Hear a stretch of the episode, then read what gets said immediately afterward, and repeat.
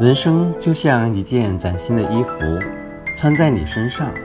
无论你如何去珍惜它，它都会变旧。从喜欢到厌倦，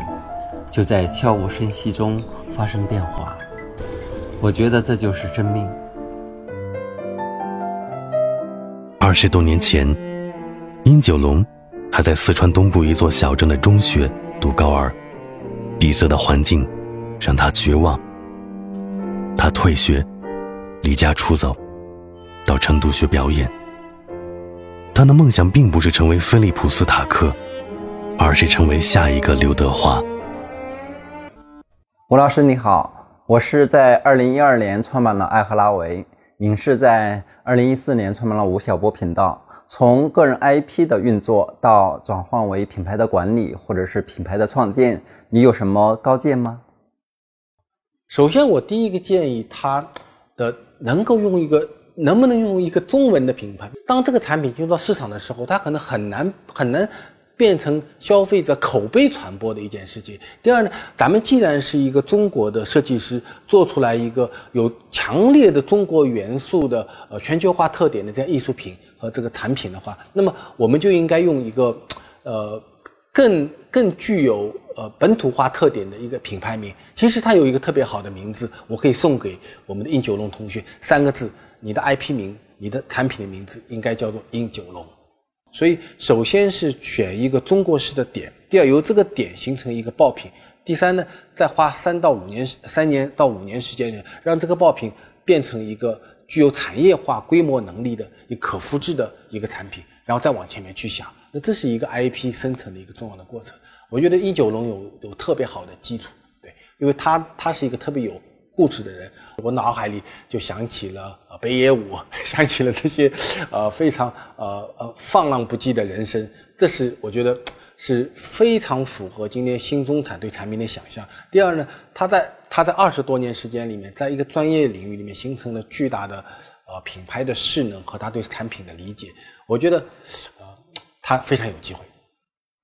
作为一个独立的设计师，然后在经营上总是会遇到很多的麻烦，例如资本的不足、产量无法提高，然后销售渠道建设和营销上面都很有很很多的问题。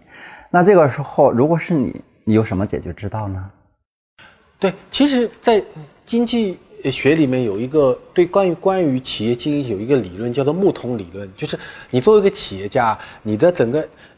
要像一个木桶一样的。呃，培养各种的能力，那么它可能包括呃产品的能力、营销的能力、资本的能力、管理的能力、财务的能力等等。然后你这个企业的那个水啊，从哪儿流出去的呢？是从你最短的一块木板流出去的。对九龙这样的人来讲，他其实非常的困难。什么困难呢？就是当他进入到创业环境的时候，他有一块木板特别特别的长。然后，因为你那个木板很长呢，相对来讲，你其他的木板补足的时间成本就会非常的高，或者你的能力成本就会非常高。那时候怎么办呢？就干一件事，就是你要到市场上去找那些能够补足你短板的那些人，他们非常的认同你的理念，他们能够被你的疯狂的梦想所燃烧，他们愿意花未来的三到五年、十年的时间陪伴你去实现这个梦想。这批志同道合的人特别的重要。那我觉得今天对九龙来讲，其实这应该不是一个特别大的难处。为什么呢？因为你手上有两个特别吸引人的东西。第一，你是一个超级的 IP，大家认同你的商品。第二呢，因为你是做企业，所以你有一部分利益可以被分享出去，它叫做股权。所以你拿一个超级 IP 加上一个诱人的股权的话，我认为你在成都一定能够找到那几个补足你短板的那几个朋友们，然后他们陪伴你完成这一次艰难的创业。您作为一个知名的财经作家，你创办了新疆人这样的一个平台，是由于你由衷的喜欢传统文化、传统工艺、匠人匠心，还是因为你嗅到了商机呢？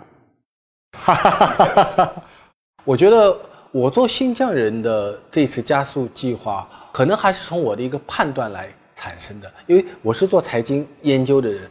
呃。在过去几年里，我在做自媒体的时候，同时我还在做企业研究。就我会发觉说，其实中国在二零一五年我写了那个去日本买只马桶盖以后啊，其实最显著的就是两个特点。第一个，在需求端出现了那些漂洋过海愿意把马桶盖买回来那部分人，然后他们愿意为为品牌、为审美、为服务买单，那么我们把它叫做新中产。另外一方面呢，为了满足这些新中产，那么在制造和供给端领域里面出现了一些能够满足他们的这些中小型的非标品公司，那么我们把它叫做新匠人。所以我推动整个新匠人运动是从我的产业逻辑中出现的。那么当这个逻辑发生以后，我觉得商业的实现它是一个自然的过程。比如说，我现在开始，我有一个基金，然后我把这个基金中拿出了呃一批钱来，来来做新匠人的呃投资。那么我不知道以后有没有机会投资九龙的公司。那么我这个投资本身就会产生商业的价值。第二呢，那么我们新疆人加速运动本身，它它会产生一些一些媒体的溢价，或者说我们我们呃今年下半年会在全国的一些消费末里面去开一些叫百江大集的新疆人的集合店。那这些结合点都是一些商业性的行为。对我来讲，做新疆人的运动是我们看准了一种趋势，然后这个趋势过程中，我通过行动把它变成事实。这个事实过程最终所产生的商业，它其实只只是一个是一个结果。九龙能不能够成为一个企业家，我不知道，但是我觉得它有两种选择性了。第一种选择就是，比如像我这样的，我又能写东西，然后同时我还在经营企业，但这其实是一个。挺挺撕裂的一个过程，我也并不特别的享受这个过程。客观上来讲，我觉得今天真的是有很好的机会。